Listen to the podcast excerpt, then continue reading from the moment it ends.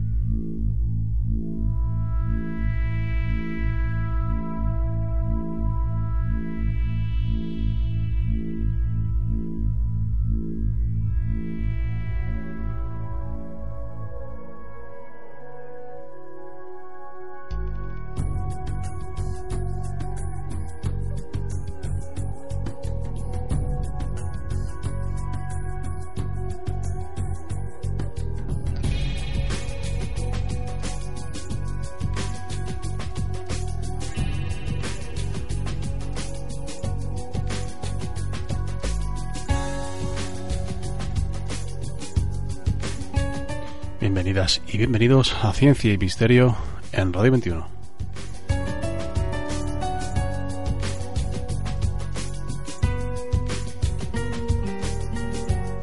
Podéis escucharnos en las siguientes frecuencias que son 107.9 de Pelayos de la Presa, 107.8 de Navas del Rey y 107.5 de Robledo de Chabela.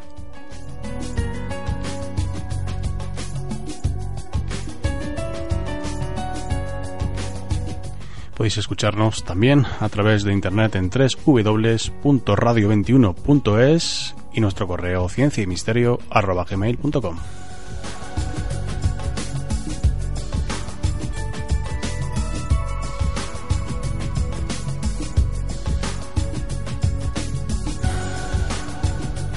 A través de los terminales móviles con la aplicación TuneIn Radio.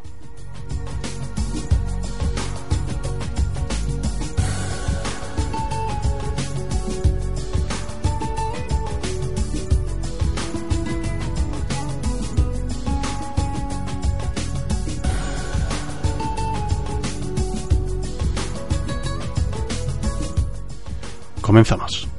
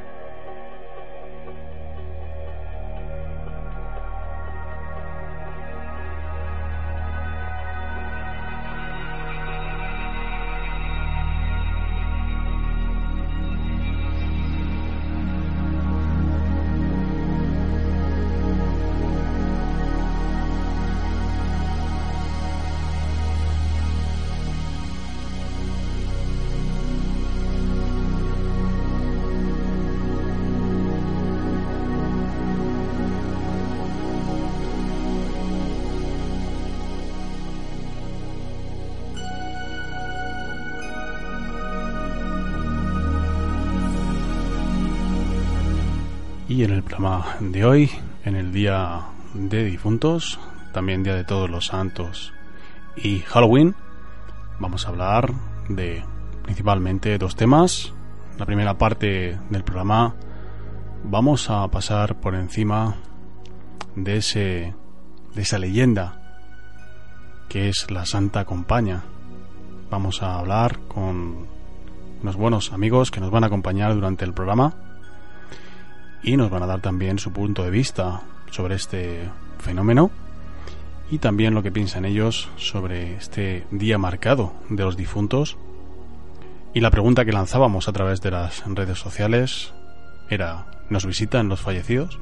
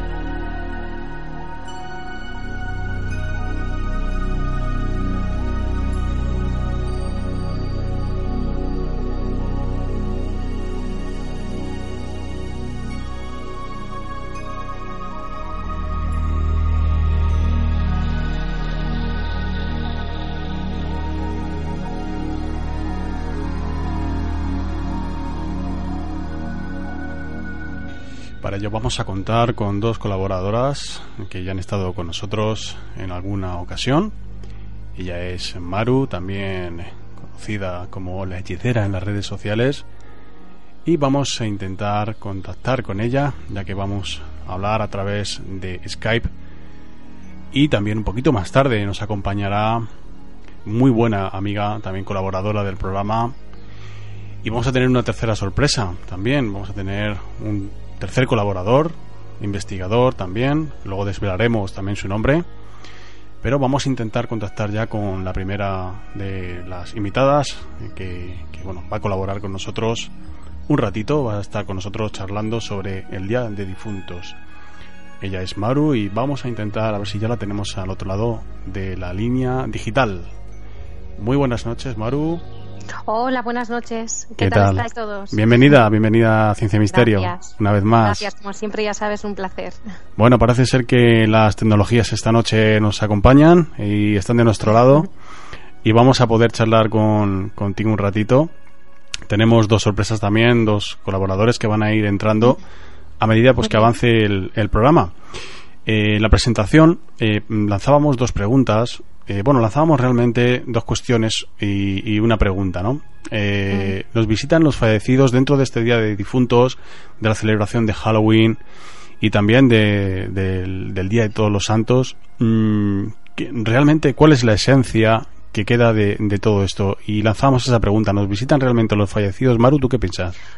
Pues realmente yo creo que no solo nos visitan esta noche, nos visitan siempre siempre, sobre todo en fechas señaladas, eh, están siempre pendientes de nosotros, nos vigilan, por así decirlo, ¿no? Lo que ocurre es que este día es un poco especial porque es como que hay mucha gente que siempre va pues con las prisas, que si el trabajo, que si esto, que si lo otro, ¿no? Y, no tienen tiempo pues ni para acordarse de sus de sus seres queridos, ¿no? En dedicarles tiempo, no es que no se acuerden, sino dedicarles tiempo, ¿no? Entonces es como hacerles un pequeño homenaje pues con este día aparte de a nivel comercial pues que también pues obviamente pues también pues siempre se saca dinero de todo esto no pero sí, sí que nos necesitan, por supuesto. Qué curioso, qué curioso y, precisamente era lo que esperaba oír, ¿eh? eh ah, claro, claro, claro, no solamente nos visitan el Día de los Difuntos, sino que nos acompañan siempre, nos visitan siempre, ¿no? Eh, bueno, no lo he dicho, no lo he dicho, pero tú tienes esa parte sensible, ¿no? En donde eh, contactas con ese otro lado. No lo he dicho, algunos eh, oyentes ya lo sabrán porque has, ya has estado con nosotros en alguna ocasión, pero es así, ¿no? Tú tienes esa parte sensitiva que te hace ver un poquito más mm, que los demás, ¿no? Bueno, yo creo que en realidad yo no me considero especial. Bueno, tú eso ya lo sabes a nivel personal porque me conoces, ¿no? Eh, creo que todos, todos eh, tienen esa capacidad. Lo que ocurre, lo que ocurre eh, perdón, es que, pues, eh, por las circunstancias de la vida, pues cada persona pues, es un poco más sensible que otra, ¿no? Depende de la infancia que tú hayas tenido, depende de tus vivencias, pues, y también, obviamente, de la genética, ¿no? Pero, pero pienso que todos, o sea, que el cerebro forma parte muy importante en todo esto, ¿no? Y, y creo que todos, si están en el momento apropiado, en las circunstancias óptimas, tanto de meteorología como, como de un alterado eh, estado de conciencia, pueden llegar a ver lo mismo que veo yo. Lo que ocurre es que no todo el mundo puede verlo eh, de la forma completa, ¿no? Como, por ejemplo, es mi caso, ¿no? Que veo completo el fenómeno. Eh, y, completamente material. hay mucha gente que ha percibido estas cosas y solo han visto a lo mejor el torso o solo la cabeza. Mm, pies no tienen ya te, te, lo dejo caer, ¿no? O sea, pies es lo único que no, que no tienen, siempre levitan. Y, en fin, yo creo que no me, vamos, es que no me considero para nada especial, o por lo menos yo eh, siento que, que, soy una persona muy normal, ¿sabes? Eh, aunque me pase esto. Eh, pero creo que no solo depende de, de, las personas, sino del cerebro, de un estado alterado de conciencia en un momento pues, eh, ¿cómo decirte, no? Pues eh, unas circunstancias X, ¿no? A lo mejor vas a un lugar y en ese lugar, pues por lo que sea, pues sucede. O estás rodeado de otras personas que ayudan a que tú puedas ver.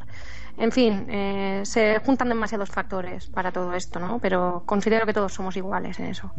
Aunque tú tengas la, la capacidad de, de, poder percibirlo, eh, tú has dicho antes que, que, nos visitan siempre.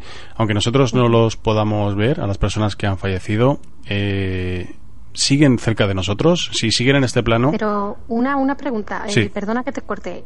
¿Por qué piensas que no puedes, o sea, que no podéis verlos? ¿Por qué piensas que hay personas que no pueden verlo? Es que yo creo que todo el mundo puede verlo. Lo que pasa es que tienen que estar en las circunstancias óptimas. Yo he llegado a compartir una experiencia con 15 personas, 15, 16 personas. Y cada uno era de un padre y una madre, cada uno, pues, eh, vamos, que no compartíamos código genético y todos lo veíamos. Lo que pasa es lo que te digo, que cada uno veía pues en el grado de sensibilidad que tenía. O sea, si una persona tiene mucha sensibilidad, pues lo ve completo y si no, pues no lo ve completo. Pero todos, de verdad, o sea, todos, todos podéis ver. y en algún momento de la vida sucede, ya sea antes de morir o sucede. Pero quizá una pregunta, eh, tú lo has dicho y yo creo que es importante. Eh, personas que no tienen la capacidad sí que pueden percibir cuando se encuentran con personas que tienen esa capacidad, ¿no? Sí. Yo creo que quizá la clave está, puede estar por ahí, ¿no? Sí, eh, a ver, eh, está claro que pues la práctica hacia el maestro, ¿no? Entonces, si tú eres una persona que, por ejemplo, yo antes cuando era más pequeñita, pues era incapaz de controlar eh, este tipo de mm, lo que sucede fisiológicamente hablando en el cerebro no era incapaz ¿no? de controlar pues eh, el, controlar un estado alterado de conciencia. Hoy en día pues estoy en el punto de que puedo conectar cuando yo quiero y, desconectar cuando yo quiero que eso yo pensaba que sería algo imposible. Y pues pues la vida pues por las circunstancias de mi vida o lo que sea pues eh, han hecho esto posible no y en fin. Y el miedo también hace que, que uno espabile creo que realmente es un aprendizaje, ¿no? Todo en la vida, ¿no? Eh, y de estas experiencias, por mucho miedo que den, todas son positivas. Eh, mira, eh, hemos planteado también otra, otro fenómeno, otro, otro caso curioso que es el de la Santa Compañía. Lo queríamos, aunque no, no es el tema central del programa, pero eh, es un, es un eh, bueno, es, eh, habíamos preparado dentro de la sección de Zaira Jiménez, que es nuestra compañera, pues también un poco mm, referente a la Santa Compañía, porque nos parecía un fenómeno curioso. Ella no ha podido estar porque no se encuentra mm, de salud eh, al 100% y entonces no nos ha podido acompañar porque se ha quedado un poquito ahí, un poquito afónica, ¿no? Entonces desde aquí la vamos a mandar un, un besito a Zaira Jiménez, que se mejore, prontito, pero ya que se lo ha currado, eh, hablando así eh, coloquialmente, coloquialmente, vamos a vamos a hablar, por supuesto, de la Santa Compañía y, y antes de, de dar paso a la siguiente invitada, me gustaría saber tu opinión sobre esta, porque además tú, creo que tú tienes mm, curiosamente una, experiencia, ¿no? con, con, esta comitiva de, de, difuntos, ¿no? Cuéntame un poquito, cuéntame tu opinión. A ver, tengo que omitir algunos datos porque el lugar donde sucedió, pues, vamos, que me puedo meter en un lío, ¿no? porque es un internado donde estuve yo cuando era chiquitita. Eh, resulta que mis padres pues eran artistas y, claro pues mm, ellos lo que para ahora son son giras que son a lo mejor uno o dos meses o como mucho tres pues antiguamente se le llamaban turnés y duraban a lo mejor nueve meses seis meses diez meses. Entonces, eh, a mis hermanos y a mí, pues nos metieron en un internado en Madrid. No voy a decir el sitio, ¿vale? Eh, bueno, pues allí se sucedían cosas muy fuertes. yo era la niña loca, por así decirlo, ¿no? A mí las monjas me pegaban por ver, porque es curioso porque les daba curiosidad, ¿no? Y me preguntaban así, ¿no? Ay, cuéntanos qué es lo que has visto tal, porque a veces me veían hablar con, con alguien que ellos no veían en, en el parque que había, ¿no? Y claro, y otros niños pues también los veían conmigo, ¿sabes? Eh, el caso es que, en fin, un día, yo bueno, he tenido muchos mejores amigos cuando era chiquitita, eh, tanto vivos como muertos. Y, y bueno, uno de los eh, uno de mis amiguitos eh, cayó enfermo. En aquel entonces, pues era muy típico eh, caer enfermo de los pulmones, ¿no? Tuberculosis. No me salía la palabra, oye, de verdad, ¿eh? es todo el directo. Y fíjate, y fíjate que tú has estudiado, estudiado bueno, has investigado. Sí, soy, auxiliar técnico sanitario. No, no solo, no solo eso, no solo eso, sino que, sino solo que tú has investigado en uno de los lugares más encantados de, de España. Bueno. Hay unos cuantos, sí, hay unos bueno, cuantos. Eh, aguas de Busot, ¿no? Aguas de Busot, por ejemplo, ¿no? Sí, Aguas. Bueno, bueno. que también era un centro pues para, para, para pues tuberculosos, ¿no? también, claro. sí, supongo que por eso también, pues al haber vivido una experiencia parecida, pues supongo que también pues siempre me ha sido fácil no en, este tipo de sanatorios o en este tipo de, de sitios no e internados y tal donde tengo más facilidad de contacto no y cuál es cuál es tu experiencia con, con, esa comitiva cuenta cuéntame. Pues te cuento. Mm, yo tenía mi mejor amigo cayó enfermito y hubo varios días que no lo veía. Y claro, íbamos todos los días juntos, salíamos al parquecito juntos y estábamos juntitos, ¿no?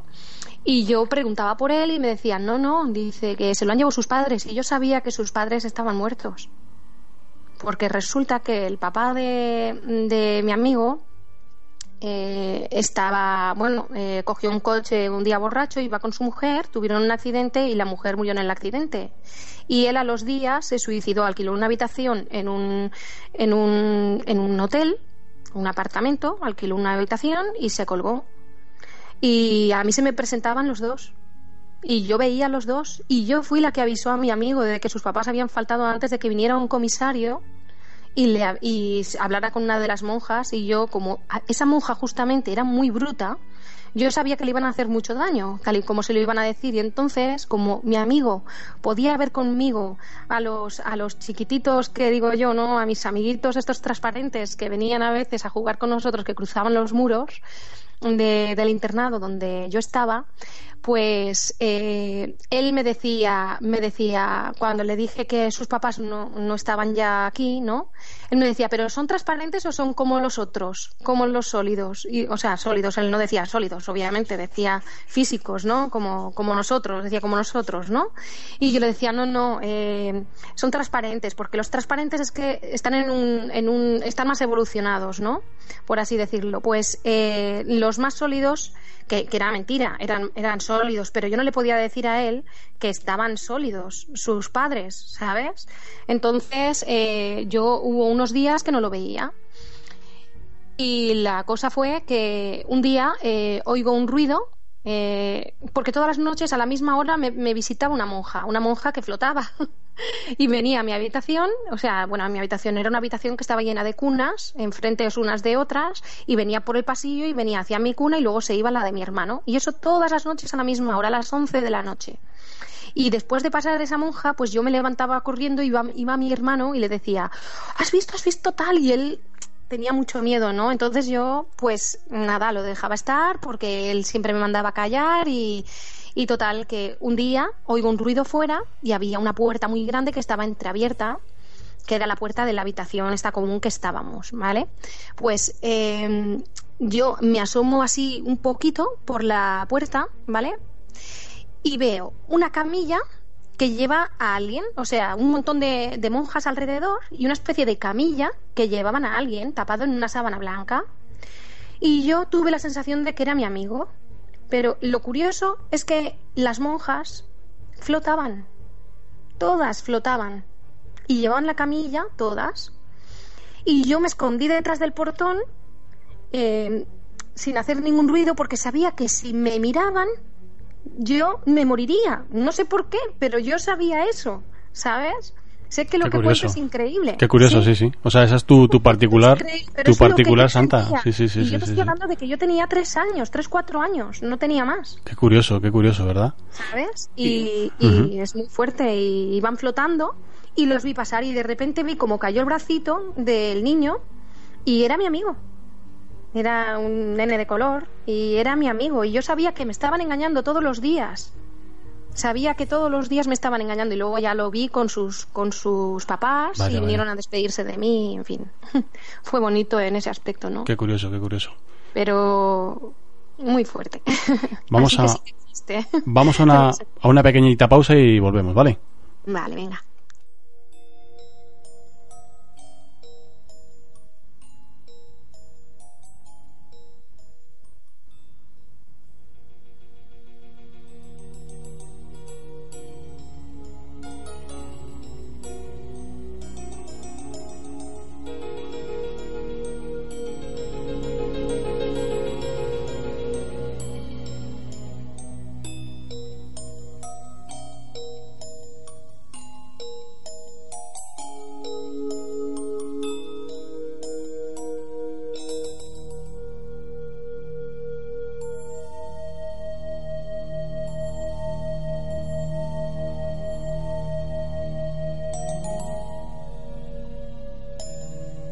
Y después de hablar un ratito con Maru, que va a continuar con nosotros, tenemos ya a la siguiente invitada, que ya es eh, Irina Daniela Kiss, también eh, ha estado con nosotros en alguna ocasión. Y algo que se me ha pasado decir es que eh, tanto Maru como Irina estuvieron en las segundas jornadas del misterio que, que organizamos en Loredo de Chabela este mismo año y, y bueno, pues le agradecemos que esté también con nosotros. Vamos a ver si ya podemos hablar con ella. Eh, hola Irina, muy buenas. Hola, buenas. ¿Qué tal? ¿Qué tal? Bienvenida a Ciencia Hola, ¿qué tal? Gracias. Bienvenida al programa, Irina. Gracias, Luis. Gracias. Bueno, te pedimos perdón por hacerte haberte eso esperado un poquito, ¿eh? Porque estábamos Estábamos hablando con Maru y, estaba muy interesante lo que nos estaba contando. La verdad que sí, estaba escuchando y la verdad que estaba muy bien, me, encantó muchísimo. Y la verdad que, vaya, una experiencia muy curiosa. Bueno, mm, yo te, voy a hacer la misma la misma pregunta que, le he hecho a Maru. Eh, nos está escuchando Maru, también va a estar con nosotros. Sí, sí, ¿eh? estoy aquí, estoy aquí. Eh, bueno, hoy estamos haciendo un programa especial por, por ese día de difuntos. Lo que pasa que, bueno, se mezcla un poco también con el Día de los Santos aquí en España y, y también el Halloween, la, la fiesta pues anglosajona que nos llega de Estados Unidos. Pero también lanzábamos una, una pregunta y era nos visitan los fallecidos. Hemos hablado de la de la Santa Compañía que es esa comitiva que sobre todo en, en Galicia pues esa, mm, esa, esa compañía de difuntos que, que parecen que, que, deambulan por los bosques gallegos. Pero antes de nada mmm, la pregunta también para ti. ¿nos visitan los fallecidos Irina? Hombre, ahora cada uno, yo creo que cada uno tenemos que, tenemos nuestra forma de pensar, ¿no? Y yo te puedo dar mi opinión. No, no sé cada uno lo que pensará en día de hoy y hoy mismo. Yo creo que sí, porque es un día especial para ellos, es un día que, de lo que yo sé y eso, es un día que ellos tienen para bajar. Nosotros sabemos muy bien que, hombre, no todas las almas están aquí contra nosotros. Algunos, pues sí que han conseguido pasar a la luz. Entonces elige un momento dado, cuando ellos bajan, eh, a la tierra, bajan entre nosotros mismos. Y yo creo que esto es eh, ese día, el día que ellos han elegido. También tenemos que saber que antiguamente por algo se ha puesto el día de 1 de noviembre, ¿no? Antiguamente pues se decía que mm, se ha visto, se ha contactado, que hay mucho más contacto en la noche de 31 a 1 de noviembre con los muertos que en cualquier día del año, ¿no? Entonces, me parece... ¿Tú crees entonces que, sí que tiene cierta lógica el que se celebre el Día de, Difuntos eh, con, con, la actividad, ¿no? La verdad que hay mucho más energía que en cualquier otro momento. Quizá porque también las personas que, que, se marchan saben que ese día es un día de recuerdo, ¿no? Para, para ellos y mientras que permanecen en esa interfase de, de un pasito después de la vida, quizá también ellos tengan esa conciencia de volver a, ver a, a, sus seres queridos, ¿no? Hombre, yo creo que ellos no dejan de vernos nunca, ¿no? De ahí de donde ellos están, siempre que nos están viendo, nos están acompañando de una manera, ¿no? Pero yo creo que por una parte no solo un día para ellos, sino también para nosotros, porque que seamos sinceros, con tanto trabajo y tantas cosas, pues no muchas veces nos paramos a recordarnos o a pasar por un cementerio, ¿no? Y yo creo que también para nosotros, ese día que dedicamos a recordarnos cómo eran, recordar los malos momentos, los buenos momentos, es que todo es parte de nuestra vida. Y es un, yo creo que es un día que también a nosotros nos hace recordar un poco más por qué es ese día y por qué lo tenemos que que estar ahí, ¿no? No solo porque ellos bajan y nos ven, sino también porque nosotros ese día lo dedicamos a ellos, un día que no siempre lo dedicamos, ¿no? Y ese día sí que yo he visto que mucha gente lo dedican a sus seres queridos y es el día que mucha gente va y visita, puede que no vayas todo el año, ¿no? Pero ese día sí que vas. Yo creo que es un poco un contacto entre nosotros y ellos bueno, hay que también que em, hay que decir también que tú también tienes esa parte sensible, al igual que Maru, y que también has tenido tus experiencias, ¿no? Con y las tienes, supongo, porque esto es algo que, nunca se pierde, ¿no? La verdad, fíjate que yo ayer por la noche estaba exactamente en un lugar precioso, un castillo, un antiguo castillo, y la verdad que se sentía una energía tan grande que gente que no tiene mm, mi capacidad, hemos estado un grupo bastante grande ahí, todos hemos presenciado lo mismo, las mismas voces, las mismas palabras y hemos visto lo mismo. Es que te digo, la noche de ayer yo creo que mucha gente ha podido tener esa, ¿cómo decirte yo? Esa, ese poder de decir, lo he visto, lo he sentido mucho más fuerte que en otro momento. Eh, Maru, ¿no crees que esto es un ejemplo de lo que comentábamos antes, de esa, de esa, de esa eh, mm, compañía de, personas que tienen esa capacidad que de alguna manera te lo transmiten y tú puedes eh, llegar a ver lo que está viendo esta persona, ¿no? sí, pero para eso es lo que te digo, ¿no? Que, que si no tuvieran a ver, que todos tenemos un cerebro y todo ese cerebro está desaprovechado. Y hay circunstancias de la vida en las que por lo que sea, la atmósfera, eh, lo que se ha vivido en el lugar, porque las impregnaciones también tienen mucho de. Eh, también forman parte de todo esto, ¿no? Entonces, no sé, si luego además añades que hay un sensitivo y todo, pues eh, obviamente, pues si, si se canaliza a través del sensitivo esa energía, pues a lo mejor todos pueden verlo, que es lo que yo he vivido con otras personas. Claro, es que además es curioso, ¿no? Porque tú lo has dicho, tú lo has dicho y yo creo que es, que es clave lo que tú has dicho. Eh, has dicho impregnación. Eh, queda impregnado esa energía, esa impronta que hemos, que hemos manifestado cuando hemos vivido. Eso queda marcado como a fuego, queda, queda ahí, es atemporal, aunque pasen eh, toda una vida, nunca desaparece. Pero luego, claro, tiene que estar la otra parte, la parte que lo percibe. Porque claro, puede estar esa, ese fenómeno puede estar redundando eternamente, pero si no hay alguien, como lo que nos decía Irina, que estuvieron en la noche de ayer, quizá también, eh, y también es clave, eh, puede ser la potenciación que nosotros le generamos. Yo creo que eso pasa. Exactamente, exactamente. ¿Por qué? Porque nunca, o sea, solo hacemos esto, o sea, de quedar un día, o sea, eh, igual que hacemos las Navidades eh, en una fecha concreta, hacemos el Día de los Muertos en una fecha concreta y así sucesivamente con todas las fechas, el Día de los Enamorados, el Día de tal, el Día de cual. lo que hacemos con eso, esa cantidad de energía, la proporcionamos nosotros. ¿Por qué? Porque estamos dedicando muchas personas ese día concretamente para, para eso. O sea, eh, no estamos dispersos, estamos centrados en eso.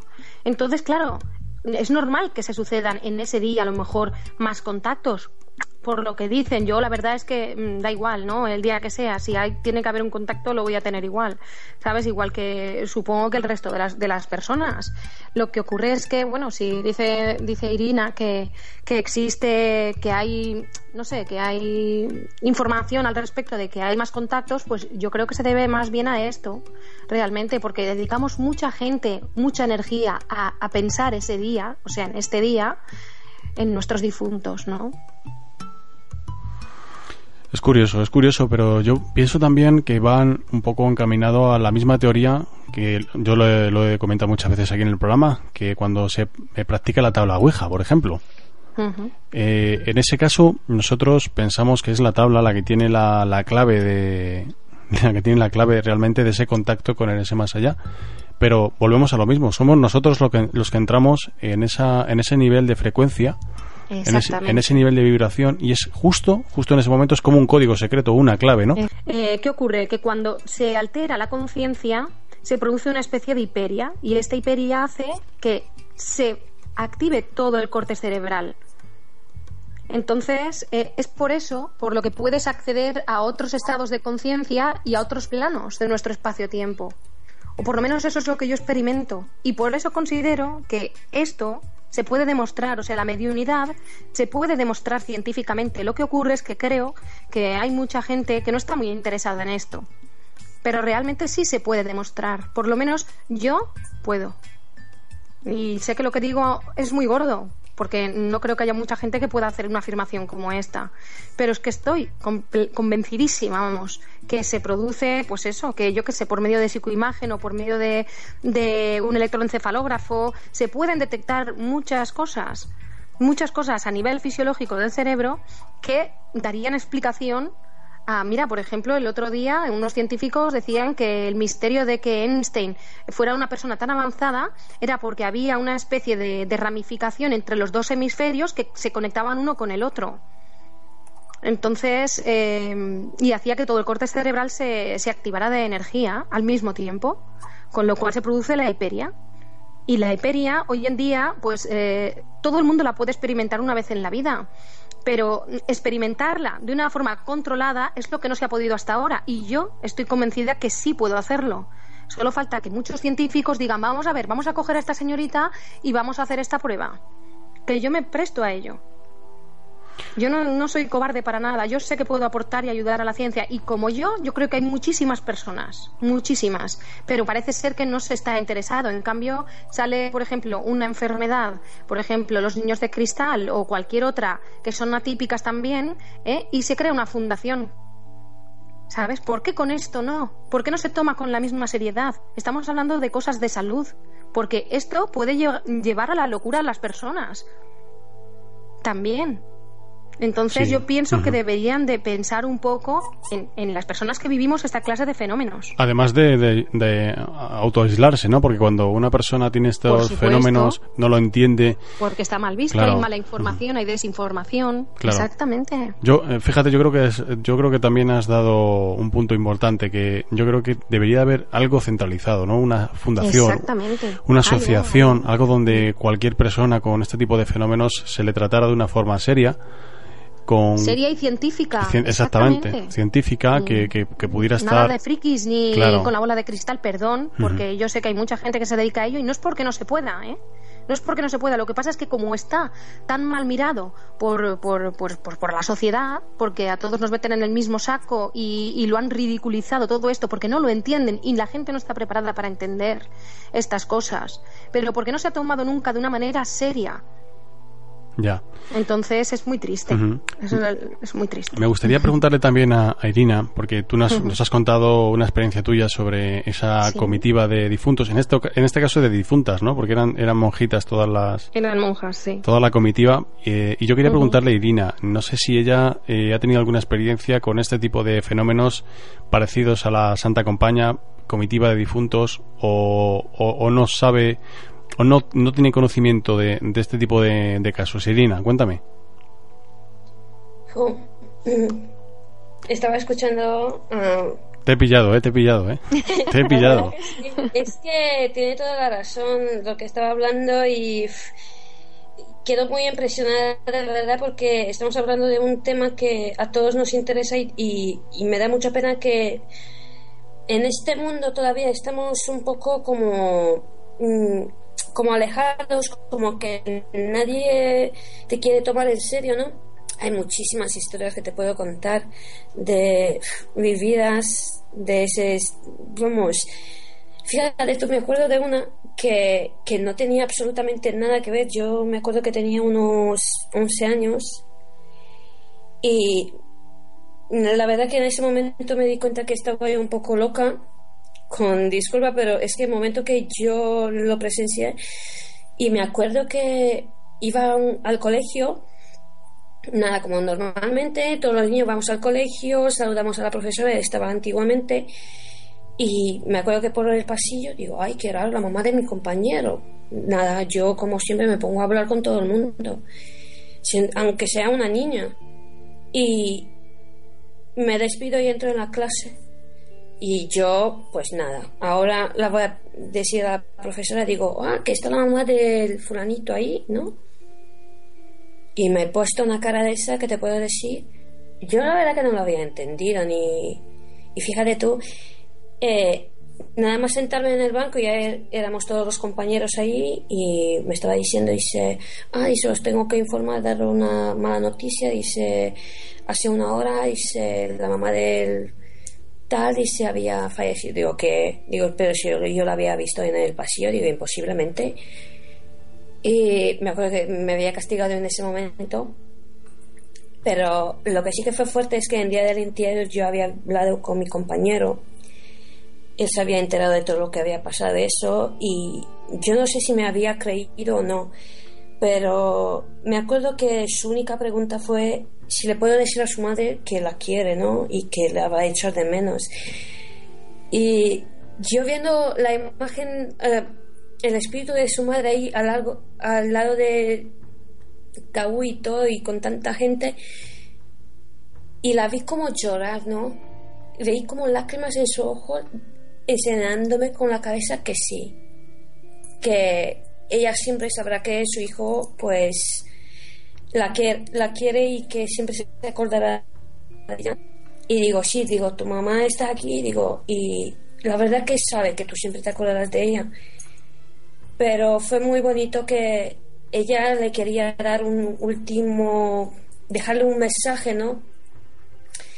Y decirle que una madre es siempre una madre y que sea donde sea siempre estará con a su lado, ¿no? Entonces él sí que quedó un poco más tranquilo y yo no sé si eso a todos nosotros yo creo que nos tranquiliza cuando perdemos a alguien y, yo por lo menos sí que me gustaría saber cuando no sé cómo está o yo creo que eso nos puede tranquilizar a todo el mundo. Muchos sufrimos cuando perdemos a alguien, sabemos que muchísima gente estamos sufriendo y lo pasamos mal, ¿no?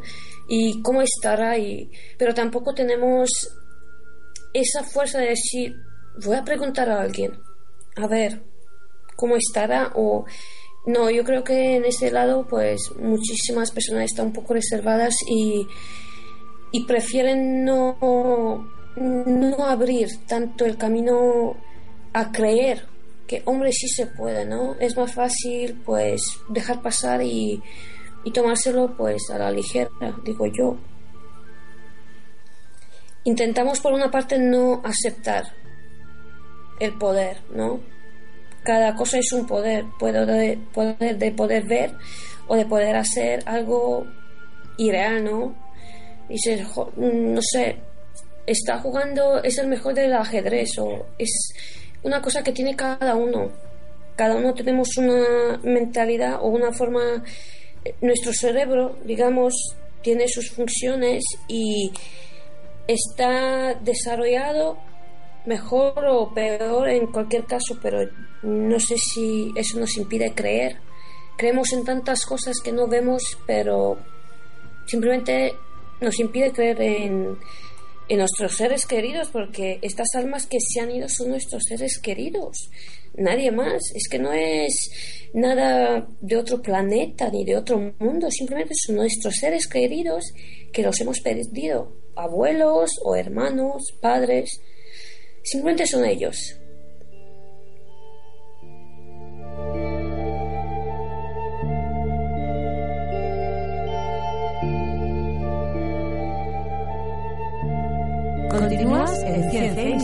Desde Radio 21.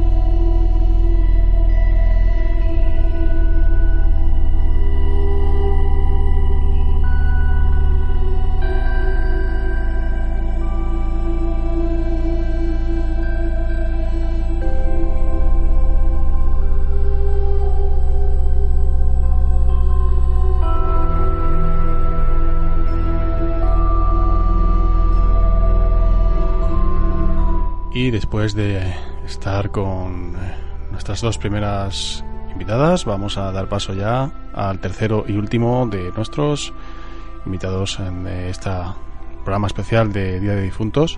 Seguiremos con, con Irina y con Maru y vamos a saludar ya a nuestro invitado. Eres el investigador andaluz Francisco Canela. Muy buenas noches, Francisco.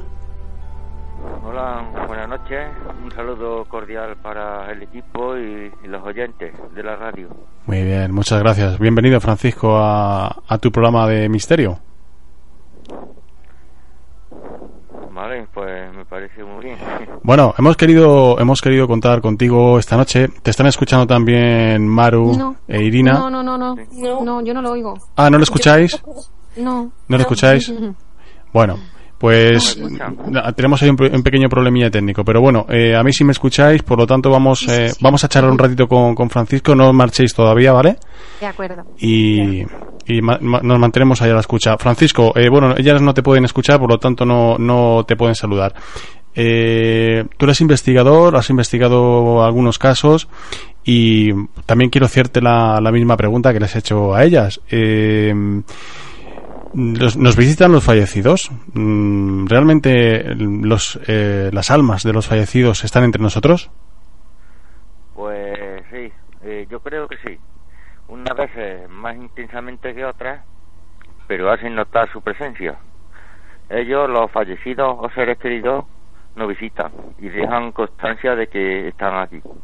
Pues ¿cómo? Pues los síntomas de su presencia que suelen darse pues son bajadas y subidas de temperatura, olor a flores, olor a incienso, a veces mediante sombras o apariciones o haciendo algún ruido, notamos, notamos que alguien o algo está aquí cerca de nosotros.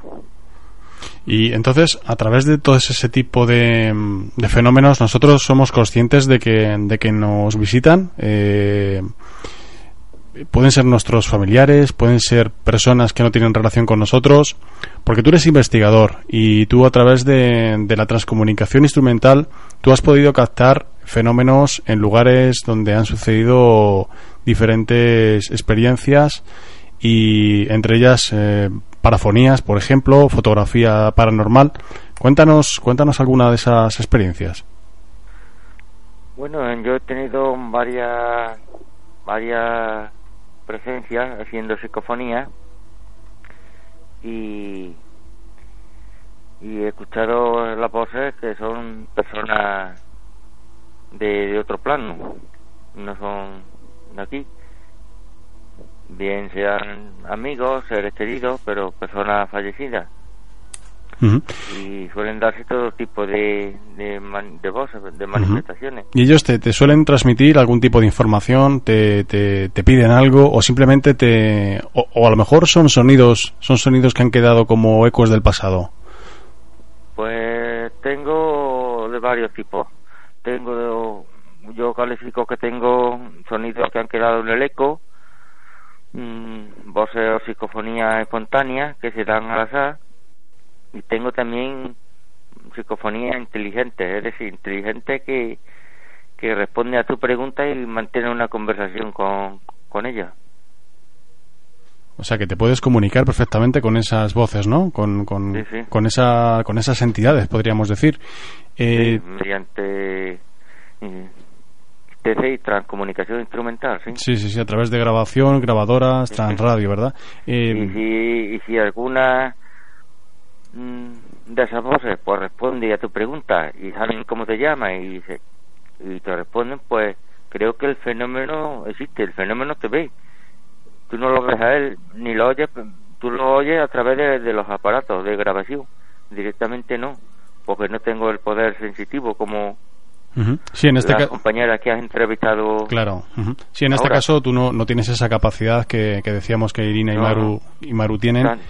Pero sin embargo tú te vales de otros medios, ¿no? Te vales de la, de la tecnología. De que, claro. que, que, he visto y he notado esa presencia. Y también creo que la otra pregunta y la otra cuestión que, habíamos planteado en el programa de hoy es ese fenómeno que, se conoce como la Santa Compañía. Tú tienes también algo de información al respecto, ¿no? Bueno, de la Santa Compañía concretamente no, no tengo ninguno ni he presenciado caso alguno, pero a través de otros investigadores y y página web de, colegas investigadores y he oído hablar de, la Santa Compañía. ¿Y tú qué piensas? ¿Qué, qué, opinión te, da este, este fenómeno? ¿Tú crees que puede ser real esa comitiva, sobre todo que hemos dicho que se da en Galicia, en la zona eh, norte de España? Eh, pero fíjate, curiosamente, Maru nos hablaba de un caso que ella vivió personalmente. Y en Madrid. y en Madrid, fíjate, no, yo creo que tú no la puedes escuchar a ella, pero nos está diciendo que, que fue en Madrid donde lo vivió ella, ¿no? Lo que, lo que sí que es cierto es que ella tiene esa capacidad y puede, puede detectar ¿no? ese tipo de energías. Eh, cosa que, claro, habría que ver si los testigos de, en el caso de, Galicia, que, parecen ser personas normales y corrientes, sin, sin este tipo de sensibilidad, pues parece ser que lo ven, ¿no? Eh, Naturalmente. Claro, había, había una cosa curiosa que, que, Maru nos decía y era que, que ella le daba miedo mirar esa, mm, ese grupo de... La comitiva. La comitiva, exactamente, porque ella pensaba que podía ser mm, nefasto para ella, ¿no? El, quedarse mirando hasta a este grupo de, de, aparecidas podía ser muy peligroso y, y, los testigos que en este caso en Galicia de la Santa Compañía sí que dicen eso, ¿no? Que, que la leyenda o la tradición dice que que las personas que se encuentran con esta comitiva eh, corren el riesgo de de, unirse a ella. De unirse a ella, efectivamente. Que, que, además de verdad. que de algún modo, eh, eh, bueno, pues como esas, como esas apariciones que, que nos visitan cuando estamos a punto de, partir al otro lado. Además, yo ponía en otro programa de, de, radio que en el cual he intervenido también hoy, yo ponía un ejemplo y es un caso cercano que, que, que, yo conocí eh, hace poco tiempo y era de, un doctor de un hospital mm, eh, de enfermos terminales que eh, estuvo durante muchos años trabajando en ese hospital y bueno mm, falleció no y lo curioso lo curioso de, este caso era que, mm, que el doctor aún a día de hoy aún a día de hoy sigue visitando a estos enfermos visita a los enfermos que son terminales, pero que además están eh, a punto de partir, ¿no? Entonces, eh, hombre, no es exactamente el mismo caso de Santa Compañía, pero sí que tiene ahí un tiene un concepto similar, que es el de que cuando vamos a partir eh, vemos estos fenómenos o potenciamos nuestra mente. Yo creo que, esto es un, un dato curioso, ¿no, Francisco? Sí, sí, un dato curioso. Quiero acentuar aquí que Galicia es tierra de de Meiga y la Santa Compañía. Y por lo que he leído sé, pues la comitiva que van en fila uno detrás de otro, de 7, 8 hasta, hasta 12 personajes, pues se debe mirar hacia otro lado, es decir, mm, ignorarla, mm, echarse a tierra, no mirar hacia ella y si es posible hacer un círculo y meterse dentro del círculo, un círculo con, con sal o con piedras y hacer la señal de la Santa Cruz y sobre todo ignorar a la Santa Compañía, es decir, si ellos van para la derecha, tú tiras para otro sitio. Qué curioso, o sea, que, que son almas, almas del purgatorio, pero que al mismo tiempo eh, mm, pueden acabar con uno, ¿no? Si, si nos quedamos mirando, ¿no? Yo creo que es un fenómeno cuando menos curioso y además que yo creo que es real, ¿no? Porque aún a día de hoy hay testigos que, que dicen que, que, han visto esta, estas sombras en, en el bosque con, con, esos candiles, ¿no? Que van, van caminando y, y yo creo que, que también está muy relacionado con, con el Día de Difuntos. Lo que pasa que en este caso sí que es cierto que se puede manifestar en cualquier momento, eh, siempre y cuando sea eh, por la noche, ¿no? Porque ah, yo por lo menos no tengo no tengo noticia de que este tipo de apariciones se hayan manifestado de, de día. Además sabemos que, que los fenómenos paranormales eh, tienden a, a darse más durante la noche y, y, más en concreto de madrugada, ¿no? Sabemos que, sí. que, las 3 de la mañana es una hora muy propicia para, para todo este tipo de, de cuestiones y, y, yo creo que, que, esta comitiva de difuntos eh, pues no, no, no creo que varíe tampoco, no creo que sea distinta ¿no? de, del resto de fenómenos. Eh, Francisco, no sé si quieres añadir alguna, alguna cuestión más. Sí, bueno, eh, hay una película española creo que se llama El bosque cantado, de Alfredo Landa, y ahí viene haciendo referencia a lo que es la comitiva y la Santa Compañía. No sé si la habrás visto esa pues película o no, no, no la he visto, pero sé, sé que existe. ¿Cómo? ¿El título es cuál? El bosque encantado. El bosque enca encantado, sí. creo que es. Bueno, pues mira, lo lanzamos ahí para los oyentes para que busquen ahí en Google pongan el bosque encantado y, y de Alfredo Landa. de Alfredo Landa de Alfredo Landa y sepan un poquito más de la Santa Compañía de este fenómeno de la Santa Compañía que, que también habría que decir que, que, es ancestral y que proviene pues fíjate de los pueblos celtas de los pueblos celtíberos que, que posteriormente asumieron también esa doctrina cristiana. Y yo creo que también viene un poco de, de lo que veníamos hablando al principio de esa teoría de la impregnación parece ser sí. como esos bosques mágicos aún guardaran esa energía y todo lo que hay se... que, sí. perdona que te interrumpa en los montes y en los bosques de Galicia hay una especie de monolito o piedras y o una Santa Cruz de roca que son lugares sagrados que indican que por ese camino puedes transitar porque está esa, ese monolito esa cruz que hay puesta en el camino es para ahuyentar los malos espíritus. Es curioso, es curioso porque eso lo hacían, lo hacían también eh, los romanos. Fíjate, antiguamente lo hacían los romanos y nosotros, eh, muy cerquita de, de, donde nos encontramos, en la comarca de la Sierra Oeste de Madrid, tenemos la conocida como piedra escrita, que es una, es un, un, una hornacina dedicada a una diosa eh, de la antigüedad, pero curiosamente detrás de esta piedra tiene tallada una mano de oso una mano de oso.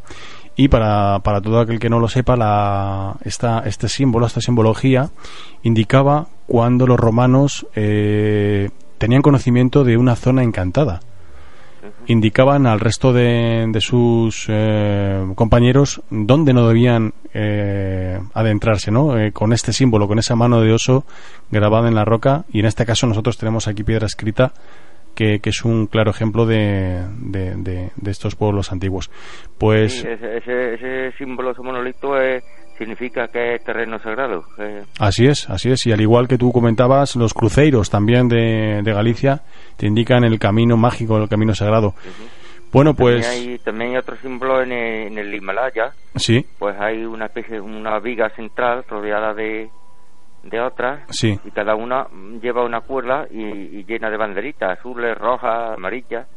Pues eso es otro lugar sagrado.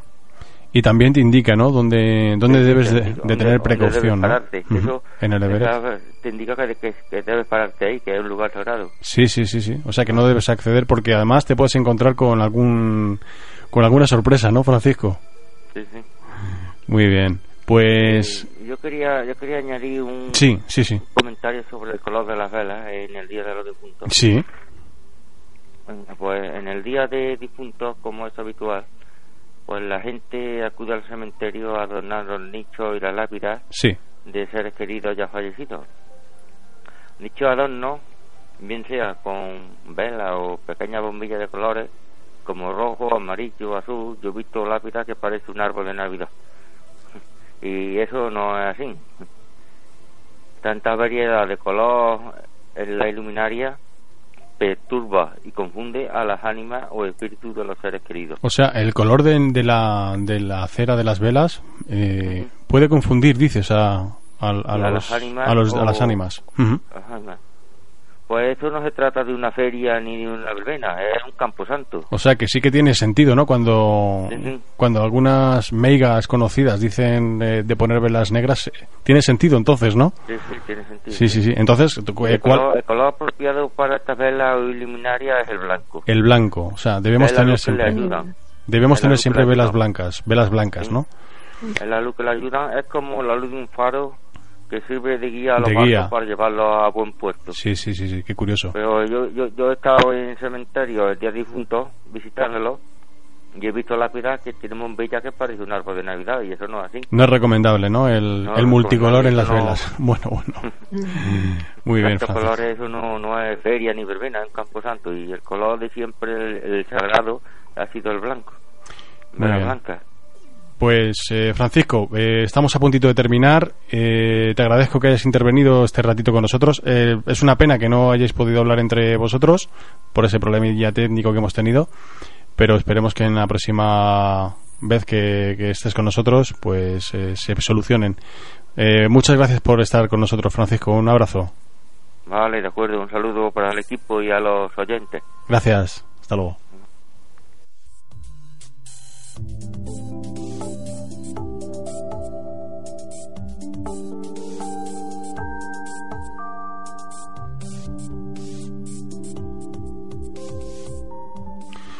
Bueno, Maru, Irina, mm, lo siento que no hayáis podido hablar un ratito con Francisco porque ha estado muy interesante lo que, lo que nos contaba.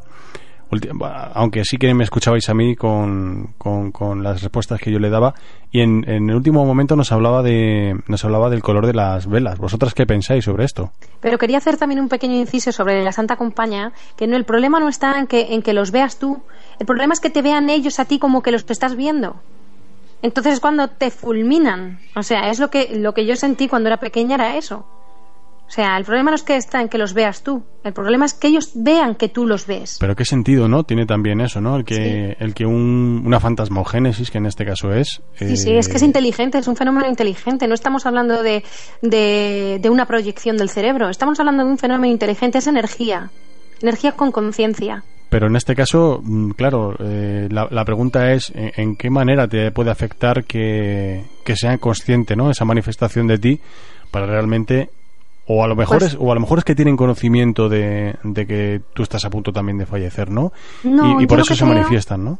No, vamos a ver, yo lo que creo que cuando eh, alguien presencia esto, por ejemplo en el caso mío que, que yo tuve la suerte, digo suerte porque fue, ahora mismo lo considero muy curioso y, y, bueno, hay, hay experiencias que he tenido que considero que son incluso bonitas de ver y la verdad fue muy curiosa fue un, y fue una forma de, de que me dijeran eh, ellas mismas, ¿sabes? Que, que de verdad había muerto mi amigo, ¿no?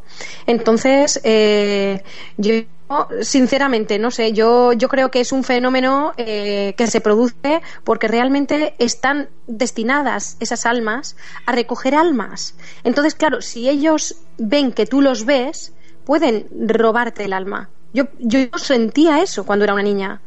Así que, como lo sentía, yo pienso que lo que uno siente es lo único verdadero, porque te golpea el pecho. Es, es, es un sentimiento, es algo que golpea el pecho. No lo ves, pero, pero es tan puro que, que sabes que es una verdad absoluta, ¿no? Y, y si alguien ha vivido algo así, de, de, de decir, uff, madre mía, ¿no? Lo que acabo de sentir, ¿no? Sabes que es una verdad absoluta porque es que es imposible que algo, algo así te pueda engañar, ¿no? Entonces yo, yo lo viví de esa manera y lo que percibí, lo que sentí en mi interior era que no me podían mirar porque si ellas me veían a mí, se me iban a llevar. Qué curioso. Es como un conocimiento que ya, ya tenías de antes, ¿no? Eh, sabiendo sí. que, Sí, que sí, eso, totalmente. que eso podía ser así. Bueno, es una, es una buena teoría, no, no lo había planteado, no la- me lo había planteado así, pero tiene su lógica, ¿no? Que, que sean Sí. esos recolectores de almas, ¿no? Como podríamos decir. Sí, yo pienso que es así, Sí, que sí, son sí, recolectores de alma. Qué curioso, qué curioso. Bueno, pues ahí dejamos esa, esa nota. No sé si tenemos a Irina con nosotros todavía. ¿Irina? Sí, ah, mira, estoy todavía aquí. Ah, estás ahí, estás ahí. Fíjate que no te has escapado. Ah, bueno. La verdad que estaba, estaba escuchando y no sé, ahora... La verdad es que es muy curioso lo que nos cuenta Maru, ¿eh? Es, es muy interesante, ¿eh? Sí, pero es que no, yo creo que cada uno, no sé, tenemos una forma de, pensar y ver las cosas, ¿no? Yo la verdad que me, siento muy bien, me siento muy bien mm, eh, teniendo contacto con, con estas almas y con estos espíritus, la verdad que, no sé, yo me siento en mi lugar y, y me siento feliz, feliz cada vez que, que yo los pueda ver y ellos me puedan ver a mí y están conscientes que, no sé, veo esa esa cara, esa personalidad que es que me ves, ¿no? Como que me preguntan, ¿cómo que me ves, no? Quedan como sorprendidos que yo los puedo ver, ¿no? Exactamente. Pero la verdad que mm, a mí me transmite mucha paz. Yo me encuentro muy bien, muy bien, no muchas veces mucha gente me pregunta, ¿no tienes miedo? Es que no, es que no no siento miedo, no para nada. Es que me, me da tanta paz, tanta felicidad, tanto. Claro. Me siento como. Irina, Irina, te quiero hacer un inciso. Yo creo que tú sientes paz porque tú no los ves sólidos. porque los, los que tú ves son más transparentes. Entonces, eh, son, son personas que están más ascendidas las que tú ves. Yo veo los dos fenómenos. Entonces, con los más sólidos sí que se siente mucho miedo. Porque lo primero, ellos no saben ni siquiera que están muertos. Están tan aferrados al plano físico que ni siquiera saben que están muertos hasta que les dices que se miren los pies. La verdad que hay muchos casos de eso, no te puedo decir que no tienes muchísima razón en eso. Mm, te digo, y yo creo que, mm, no sé, hay algo que, que, siento cada vez que, que me aparece algo, pero te puedo decir que también había momentos cuando yo he tenido miedo cuando, pues, eh, no era un alma, sino un demonio que... la verdad que muchas veces lo estás pensando, lo estás mm. pensando, a ver ahora qué, aparecerá, ¿no? Manifestar que... Yo creo que, es nosotros no nos ¿eh? podemos de ellos, pero ellos nos hacen daño a nosotros. Tenemos ahí, Irina, tenemos ahí un pequeño problema. No sabemos si eso eran las, las almas del purgatorio que están ahí haciendo algo con, con tu conexión de internet, pero de vez en cuando te perdemos. Aunque fíjate. Sí, puede ser. Ahora, ahora te escuchamos. Pero fíjate que yo creo que también tú has dado también ahí un punto importantísimo, porque claro, hasta este momento hemos estado hablando de, de las almas del purgatorio, de los difuntos, de los fallecidos, pero tú has hablado de, de algo no humano. Y eso, fíjate, tú has puesto ahí el punto sobre la I, ¿eh? Yo creo que también... Yo, puedo hacer también un inciso a, sobre ese tema, ¿no? Eh, yo pienso que como esa energía puede adquirir la forma que quiera. Entonces, estamos hablando de energía inteligente. Entonces, si ellos, ellos, ellos como nos observan, saben perfectamente lo que adoramos y a lo que tememos. Entonces, si quieren interactuar con nosotros y lo que quieren es debilitarnos para, para ser ellos más fuertes y con ello piensan que pueden eh, dominarnos más, ¿no? Y podemos hacer lo que ellos quieran, automáticamente pues van a tomar una forma que te va a dar mucho miedo, ¿no? Pero, pero si es al contrario, o sea, si lo único que pretenden es simplemente pues que los veas y sentirse reafirmados o darte un mensaje para alguien, eh, van a tomar eh, un aspecto más angelical, ¿no? Entonces yo creo que tiene que ver con eso, que es energía y que puede adquirir la forma que quiera el fenómeno. La verdad que tienes mucha razón, porque es que es muy duro. también yo creo que la gente no lo quiere, no lo quiere aceptar por eso, porque eh, también tenemos que reconocer que es muy muy duro que no siempre podemos decir, ay, qué bonito que lo he visto, pero a veces te hace muchísimo daño. No olvidemos que ellos están alimentados también de nuestros miedos, nuestros temores. Sabe exactamente lo que vas a hacer o lo que vas a decir. Entonces, es, telepático. La comunicación es telepática, entonces por eso ellos tienen mucho más, mucho más poder que nosotros. Eh, tú no, nosotros no nos podemos defender de ellos. Bueno, yo, yo tengo mis armas, ¿eh? Eso queda guardado, creo yo. Yo creo que todos tenemos un, hay un pequeño. Nosotros mandamos. Tú piensa una cosa, Irina. Nosotros estamos vivos y ellos no. Ellos han estado eh, vivos. Entonces nosotros tenemos una ventaja muy grande sobre ellos. Entonces, a mí la verdad que Mira, a mí me han hecho daño, te puedo decir, cuando yo era niña y en ese momento no pensaba yo, la verdad que tampoco tenía la misma ayuda que yo he tenido en el de todos estos años, ¿no?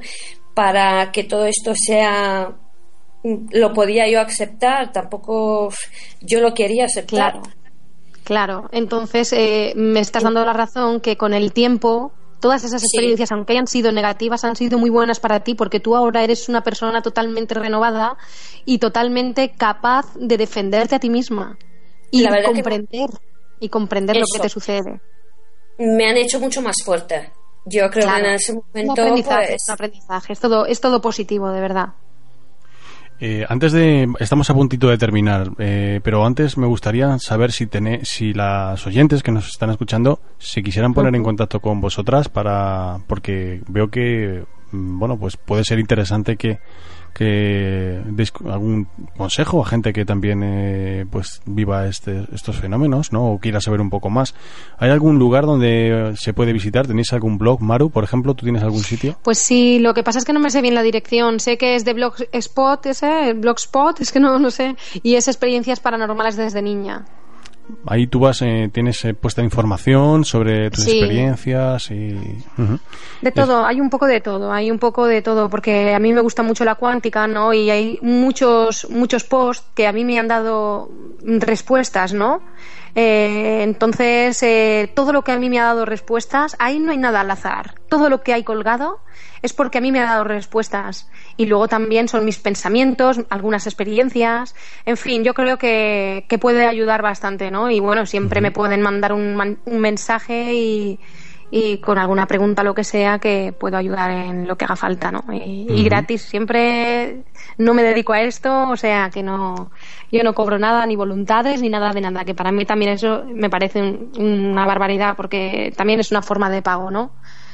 Entonces, eh, todo lo que es gratis tiene que ser gratis. Importante, importante, importante. Eh, Irina, no sé si tú tienes alguna forma de contacto contigo. Pues mi única es la, eh, la página Facebook, sí. Daniela Kiss. Ajá. Y es el único. No, la verdad que yo, lo, tú sabes muy bien, Luismi, que yo lo quería tener un poco muy apartado todo esto, ¿no? Porque... Sí, sí, a mí todavía me costaba y me cuesta, ¿no? Y cosa que te agradece, y cosa que te agradezco yo personalmente, que cada vez que te invito, que cada vez que te invito al programa estés, estés aquí. Y sé el, gran esfuerzo, sé el gran esfuerzo que hombre, estás porque eres un gran compañero, no olvidemos que tú también has participado y la verdad que hacer las investigaciones contigo también ha sido muy, eres de buena ayuda. Gracias, gracias. Bueno, pues mira, eh, damos esa, esos datos, Irina Daniela Kiss a través del Facebook y yo creo que es una buena forma eh, de contactar también contigo. Eh, Maru, creo que también lo podemos decir, que estás también por ahí, por las redes sociales o, directamente... No, no, no, no, prefiero, prefiero directamente, pues eso, experiencias paranormales desde niña. Pues en y el que me quiere encontrar, me encuentra. Te encontrarán en experiencias paranormales desde niña, blogspot.com. Bueno, pues Maru, Irina, gracias por acompañarnos, por contarnos tantas cosas tan interesantes y por supuesto que os pienso invitar de nuevo ¿eh? para estar con nosotros aquí Muchísimas gracias. Muchísimas gracias a ti, Irina. Eh, Muchas gracias, Maru. Te deseo buenas ¿eh? noches. Siempre. Igualmente. Buenas noches, guapa. Besitos. Un, beso para las dos. Hasta luego. Y besos a los oyentes. Gracias. hasta luego. Hasta luego.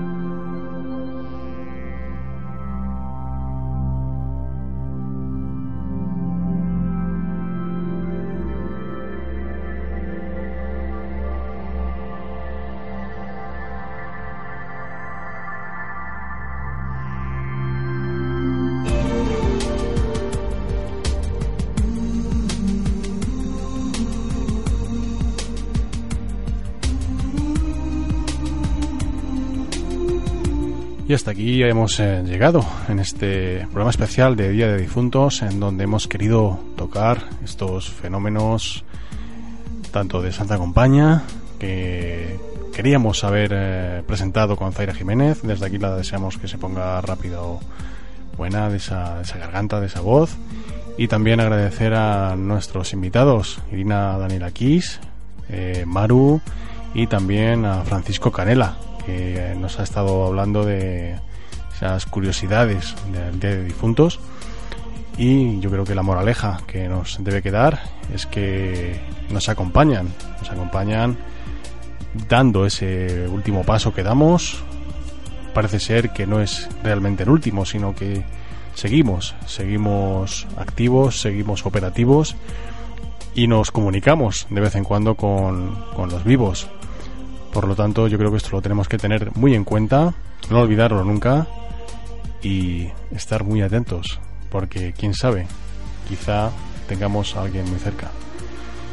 Recordaros que volveremos a estar el próximo lunes de forma repetida y el viernes a las 10 de la noche en directo aquí en Ciencia y Misterio en Radio 21 y en mi nombre también Luis Miguel Esteban fue un placer y hasta siempre